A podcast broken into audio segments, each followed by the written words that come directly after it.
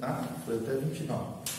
Então a psicologia, apesar de esmiuçar o passado emocional das pessoas, ignora os princípios espirituais de redenção. Ou seja, a psicologia tende a diagnosticar o problema emocional das pessoas. Mas muitas vezes o problema das pessoas tem a ver com algo espiritual. Precisa de redenção, precisa de perdão, precisa de reconciliação, precisa de restituição. E a psicologia não tem como resolver esse problema. É o ponto cego da psicologia. Da mesma forma, a psiquiatria, ao combater apenas as desordens bioquímicas do organismo, na maioria dos casos, não interage com as verdadeiras causas dos distúrbios, apenas maqueia. Maqueia com o quê? Com a medicação. Mas não resolve a causa, a raiz dos problemas. Tá bom? Muitas pessoas hoje estão debaixo de dependência química de remédio, sem solucionar os seus problemas. E numa dependência contínua. Pastor, eu tomo medicamento há 25 anos para depressão profunda pós-parto. Certo. Sim. E nem o medicamento consegue, não dá certo. É porque às vezes a causa é outra, tá? Não estou desfazendo os médicos, pelo amor de Deus, tá? Uhum. Existem fatores que sim, são hormonais, são, são biológicos, e aí precisa de, de, de, de medicina. Não estou desfazendo, tá? Mas muitos dos problemas das pessoas não é químico, não é alma, é espiritual com alma, porque o espiritual reflete na alma. E a alma é o centro da personalidade humana. Geralmente sentimentos, emoções, feridas na alma. As feridas geralmente se alojam aonde? Na alma. Vocês estão entendendo, gente? É na alma. Mas a cura vem da onde? Do espírito. O espírito humano, quando se conecta com o Espírito Santo de Deus. Então, cada caso é um caso, obviamente, né? Sim. Talvez o teu seja biológico, se for alma é outra coisa, precisa né, procurar uma das obreiras, qualquer um dos pastores, fazer um mapeamento. Se for algo do espírito e da alma, Deus resolve com isso aí. Né? Claro que a resposta sempre está na pessoa, mas se for alma e espírito, dá para se trabalhar a nível de gabinete pastoral. Se é biológico, é necessário o auxílio médico, tá? Aí é importante uma neurologista, né? Um neurologista, um psiquiatra, uma série de problemas, tá? Psiquiatras aqui no gabinete a gente só recomenda mesmo quando a gente percebe que é um grau exacerbado de loucura mesmo, de insanidade.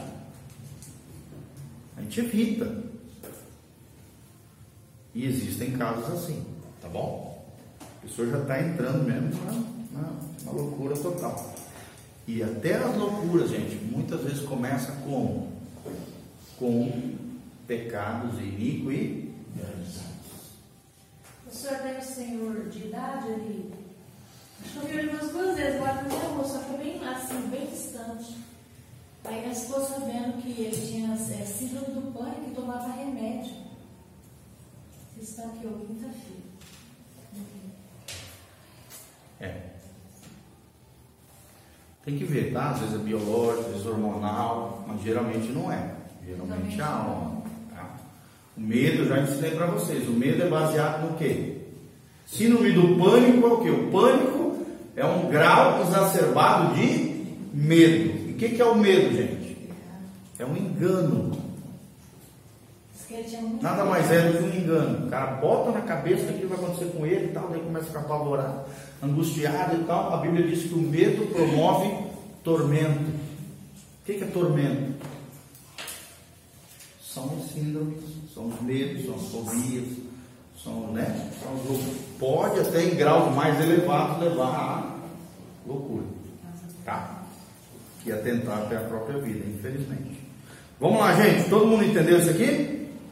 Sem desmerecer os aspectos positivos da psicologia, da psiquiatria, né, como nós estamos falando, toda ciência que peca contra o discernimento do mundo espiritual é uma faca de dois gumes. Tem gente que ignora, a maioria dos médicos ignora o mundo espiritual, a não ser que sejam médicos cristãos. A maioria dos psicólogos não acredita em nada de Deus. apesar de eu já atender, eu já atendi gente, vários psicólogos. Porque tadinhos, muitos deles, eles, eles, eles recebem a carga emocional de todo mundo. E às vezes eles não têm com quem se a ou às vezes até eles são humanos, são alma, são seres humanos. Eles precisam de alguém confidente para se abrir. E aí onde é que eles vêm?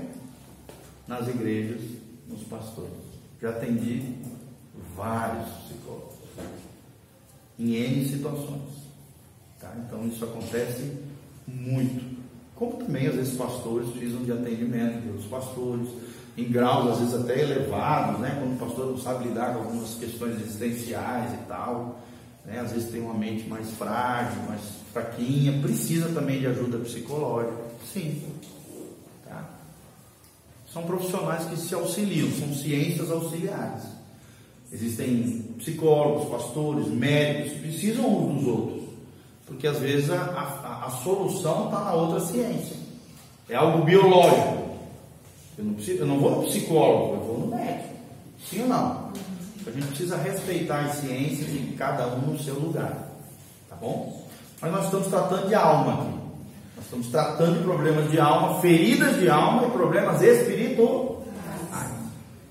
O que estamos convencionando aqui, como sendo a área da libertação, lida basicamente com os males pneumo, pneuma espírito, psico, alma, Somáticos, pneuma, espírito, psico, alma, soma, corpo. Vamos falar junto? Pneuma, pneuma. Espírito. espírito, psico, psico. Alma. alma, soma, soma. Corpo. Essa é uma terminologia que acabei criando na tentativa de definir os problemas espirituais que afloram emocional, psíquica e fisicamente. Que, gente, é a maioria dos problemas hoje. Sim ou não? A maioria dos problemas é psicossomático. E claro, para a ciência só psicossomático. Para nós que lidamos com o espírito é pneumo psicossomático. Porque muitas vezes tem relação com o mundo espiritual, com as realidades espirituais. Ok? Este, na verdade, é o elo perdido da psicologia e o ponto cego das ciências humanas. Existem espíritos malignos que se infiltram em áreas específicas da vida de uma pessoa devido a feridas ou iniquidades de cunho pessoal ou geracional. Todo mundo está entendendo? Então existe um ponto cego dentro da ciência que a ciência não entra, não acredita e por isso não traz solução, porque desprezam o mundo espiritual desprezam a ação maligna, infiltração de demônios, bom? E aí, infelizmente, essas ações elas são baseadas em feridas de, de alma e iniquidades pessoais e geracionais. O que é geracional, gente? Tem a ver, vem de gerações, vem dos antepassados, né? Por exemplo, o avô tinha problema com o alcoolismo, o pai tinha problema com o alcoolismo, o filho agora está tendo cirrose. Tem pecado geracional aqui, gente? Sim ou não? Sim. O bisavô se matou, o avô se matou, o pai se matou, o filho se matou. Tem iniquidade geracional? Ou às vezes até tem, uma, tem, um, tem um intervalo entre as gerações, né? O bisavô e o filho, de repente, se matou.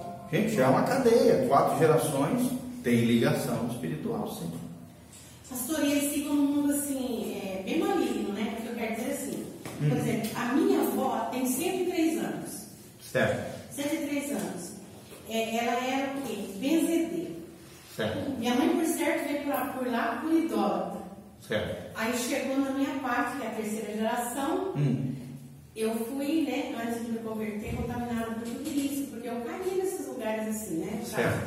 Que é o meu testemunho. Aí, mas. Nasceu depois, de novo. Nasci de novo. Aí a minha geração agora, que são os meus filhos, porque eu passei por tudo, porque eu vi tudo lá. Hum. Então agora eu, eu, eu prego para a minha geração, para os meus filhos, para os meus netos. Prego, cubro, né? E a gente faz aquele trabalho de batalha. É muito forte esse trabalho de batalha para a família. Sem porque dúvida. você viu lá atrás. E semana retrasada eu descobri que a minha avó falou para o esposo da minha prima, hum. que ela ia sair, né, um pouquinho, falou, arruma outra e coloca no lugar, casado. Minha avó com 136 anos. Eu falei, assim, sangue de Jesus tem poder de descobrir que tem outra coisa. Porque você ora quebrando tudo isso, né? Você ora desligando do mundo espiritual. Mas quando você está no meio deles, eles são mais limpos, sabe assim? Você percebe que era bicho, só podia ser bicho, pastor, porque, né? Eu falo assim, só podia ser bicho. Então você olha, dá dó deles, porque eles estão eles em cativeiro. Sim. Que eles não conhecem. Sim. E a gente está junto, né, amor? E a gente estava, eles vê em todo o tempo ali, está separado, eu fiquei separado porque precisando falar a mesma questão, né? Então eles notam a diferença. Porque eles claro. querem isso, pastor, eles querem isso. Mas eles não sabem como você chega. Aí você está estudando a palavra, você está ali estudando livros assim, sobre libertação. Aí você fala assim, espera Senhor, me dá, me dá uma estratégia, me dá uma visão deles lá. Porque você pode, você que conhece, você pode voltar e fazer essa batalha com eles. Porque hoje Sim. você conhece. Sim, é chamado de oração intercessória. Intercessória. Por exemplo, não foi você que pecou, foi teu antepassado, lá. Então, você, de maneira intercessória, assume essas iniquidades geracionais Sim. e pede perdão pelos pecados da Deus, sua família. Da família. Às vezes eles já morreram lá, você não está falando com o morto. Sim. Você está pedindo perdão a Deus pelos pecados da sua família, dos teus antepassados. É muito. Você está entendendo? Você está orando para Deus. É igual quando Daniel fazia, ele pedia perdão pelos pecados da nação judaica. E muitos deles, judeus que pecaram lá para trás, já, já tinham estado mortos. Então não é oração a mortos, tá, gente? A gente tem que deixar bem claro: orar pra, por morto é errado. Mas orar de maneira intercessória, assumindo o pecado geracional da sua família, ou da sua nação, ou da sua cidade, e orar de maneira intercessória é entrar na brecha. É o que a Bíblia diz: procurei alguém que entrasse na brecha e não achei ninguém. Cadê os que entram na brecha? Então, por exemplo, os filhos lá estão errando. Você que é crente, mãe, você entra no mundo espiritual de maneira intercessória e cobre a vida dos teus filhos, por mais que eles estejam andando em pecado. Né? Claro que o fator determinante está neles. Mas a sua oração intercessória tem um poder extraordinário no mundo espiritual. Tanto de resgatá-los e trazê-los de volta para o reino de Deus, como cobri-los de mazelas e, problemas ainda maiores do que aqueles que eles mesmos estão provocando. Para os vivos, né? Porque que morreram para trás e já vinham recebendo a audição, nossa, é caro com Deus. Sim, exatamente. Sempre lembrando, gente, sempre lembrando que o pecado ele é intransferível, ele é pessoal e intransferível. Ou seja, cada um é responsabilizado pelos seus próprios pecados. Só que a colheita do pecado muitas vezes é coletiva. Como aqueles exemplos que eu sempre dou para vocês. O pai, o pai faz cagada financeira. A responsabilidade é de quem? É do pai. É ele que vai ser cobrado por Deus pela burrada financeira que ele fez. Agora eu te pergunto: uma, a, a mulher e os filhos vão sofrer a colheita da, da caca financeira que ele fez? Vai. Sim ou não? Sim. Os filhos e a mulher são responsáveis diante de Deus? Não. Não. Mas que vão colher o erro do marido, Infelizmente. Porque a família, por isso que eu digo, é, é, é uma questão sistêmica da vida. Você está interligado a outras pessoas. O teu pecado não afeta só você, afeta as pessoas que de alguma maneira estão ligadas a você. Às vezes até um amigo, até um parente, né? Um primo lá que fez uma caca lá, uma burrada. Você que é primo dele está sofrendo. Você está interligado a ele. Sim ou não, gente? A gente sofre com os erros dos nossos familiares. Ou quando acontece alguma coisa com eles, é claro, é uma colheita coletiva. Por isso que o pecado é tão sério do ponto de vista de Deus. E ele precisa ser quebrado. Como é que ele é quebrado? Com a confissão, o abandono e o arrependimento. Amém? Amém. É trágico, gente, é trágico. Pastor, é trágico. como é difícil a gente entender isso, né? É. Sobre orar é a oração intercessória pedindo a Deus hum. né, perdão sim. dos pecados familiares passados. Sim, sim. É porque o porque nosso mundo. Meu marido, Fala. ele tirou a própria vida. Certo. E a minha parente, que era aqui também, tirou a placida. Ele também tirou a vida. Certo. E eu tenho pela vida dos meus filhos. Eu tenho feito. Certo. Né, a minha oração. Isso. Quebrando, a tua intercessão faz toda a diferença. Quebrando a maldição. Mas é, eu não sabia assim. Pastor, É que assim, gente, deixa eu explicar. É que a nossa mentalidade ocidental é individualista. A mentalidade oriental, que é a, da qual a Bíblia foi escrita, é geracional. Vocês estão entendendo? A nossa mentalidade ocidental é individualista. Ah, só eu, tá? Ah, o que eu faço não é problema dos outros, é meu. Não é assim que a gente fala? É, eu vivo a minha vida, você que cuida da sua. É individualismo isso.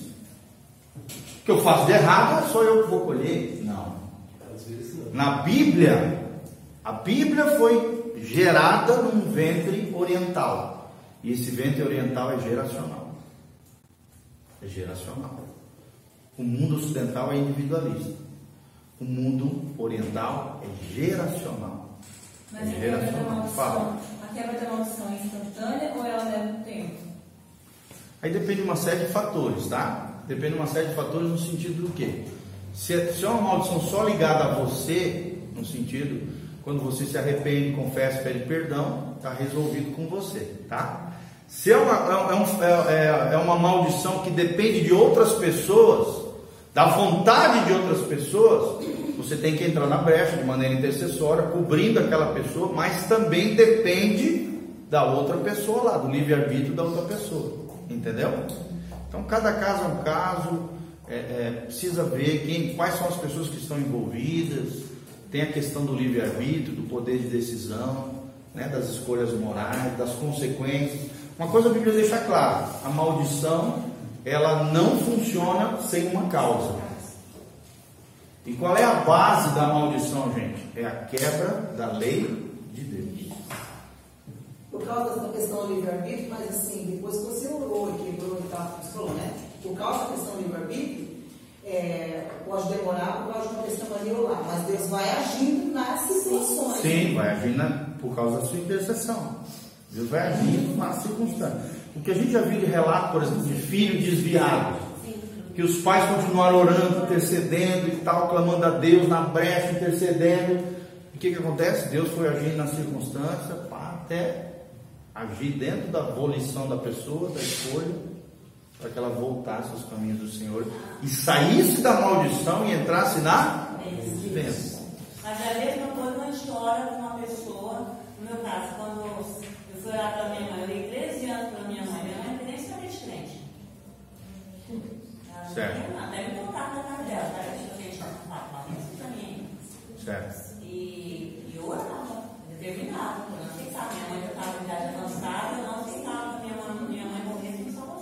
Sim, é isso aí. Até eu Isso, nós temos um exemplo de uma irmã aqui que orou 15 anos pelo marido, até que Deus salvou o homem.